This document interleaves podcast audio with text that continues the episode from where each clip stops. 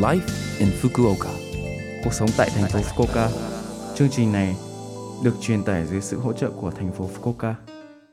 Chào buổi sáng tất cả mọi người, tôi là DJ Lưu Văn Cường. Trong chương trình Live in Fukuoka, chúng tôi sẽ cung cấp thông tin sinh hoạt và đi chơi để mọi người có thể có thời gian vui vẻ và thoải mái ở Fukuoka. Thứ sáu hàng tuần, tôi là Lưu Văn Cường đến từ Việt Nam sẽ truyền tải thông tin đến các bạn. Chỉ một chút thời gian ngắn thôi, nhưng rất mong các bạn hãy cùng đồng hành với mình nhé. Cuộc sống tại thành phố Fukuoka. Mọi người có hay đi bộ đi dạo không ạ? Thời gian ở nhà nhiều chắc hẳn sẽ khiến cơ thể cảm thấy rất uể oải. Buổi sáng hôm nay tôi sẽ giới thiệu cho mọi người khu vực mà tôi rất thích đi bộ. Nhiệt độ cũng nóng dần lên, mọi người cũng đừng quên bổ sung nước uống cho cơ thể khi ra ngoài nhé.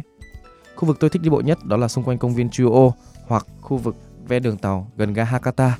Có thời gian hãy nhớ giữ gìn sức khỏe, tập luyện thể thao để nâng cao sức đề kháng cho cơ thể nhé mọi người. Cuộc sống tại thành phố Fukuoka sau đây là thông báo của thành phố Fukuoka. Về quy tắc đổ rác, chúng tôi muốn thông báo cho bạn về cách xử lý rác tại thành phố Fukuoka. Ở thành phố Fukuoka, rác được chia thành 3 loại và bỏ đi. Rác có thể cháy, chai rỗng và vỏ lon và rác không cháy được. Vui lòng sử dụng các túi rác từ thành phố Fukuoka được bán tại các cửa hàng tiện lợi và siêu thị. Rác cháy được là túi rác màu đỏ, sử dụng nó khi bạn vứt rác, giấy thải, quần áo, nhựa, vân vân. Chai rỗng và vỏ lon là túi rác màu vàng, Vui lòng vứt rác khác như lon rỗng và thủy tinh vào túi rác màu xanh là rác không thể đốt. Có một ngày cố định để đổ rác tại nơi bạn sống. Rác thải được thu gom hai lần một tuần và các chai rỗng vỏ lon và rác không thể đốt được thu gom mỗi tháng một lần. Vui lòng đặt rác của bạn ở nơi chỉ định trước 12 giờ tối sau khi mặt trời lặn.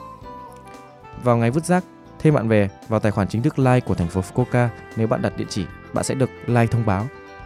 Chất thải quá lớn hoặc nặng không thể vừa trong một túi là chất thải quá khổ. Vui lòng liên hệ với chúng tôi qua điện thoại, internet hoặc like tiếp nhận rác quá khổ thành phố Fukuoka để thu gom rác quá khổ của bạn. Vui lòng kiểm tra phí, địa điểm để bỏ rác, ngày, vân vân và khi bạn liên hệ qua điện thoại vui lòng liên hệ tới trung tâm tiếp nhận rác quá khổ 092 731 1153 092 731 1153 Nếu bạn không hiểu tiếng Nhật, bạn có thể yêu cầu một thông dịch viên. Vì vậy, xin vui lòng cho chúng tôi biết những từ bạn có thể nói. Hiện nay trên sóng Radio, Lớp FM hiện đang phát sóng chương trình 5 phút giới thiệu về khoản tiền hỗ trợ. Số đặc biệt Live Infoca, khoản tiền hỗ trợ đặc biệt có thể hiểu được trong 5 phút.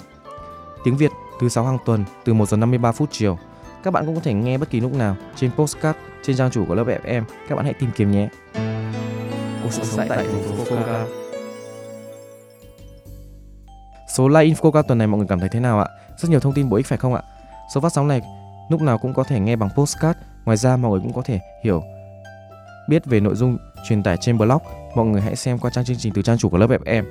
Cuối cùng, tôi xin phép gửi đến mọi người bài tình anh của ca sĩ Anh Dũng để chia tay mọi người.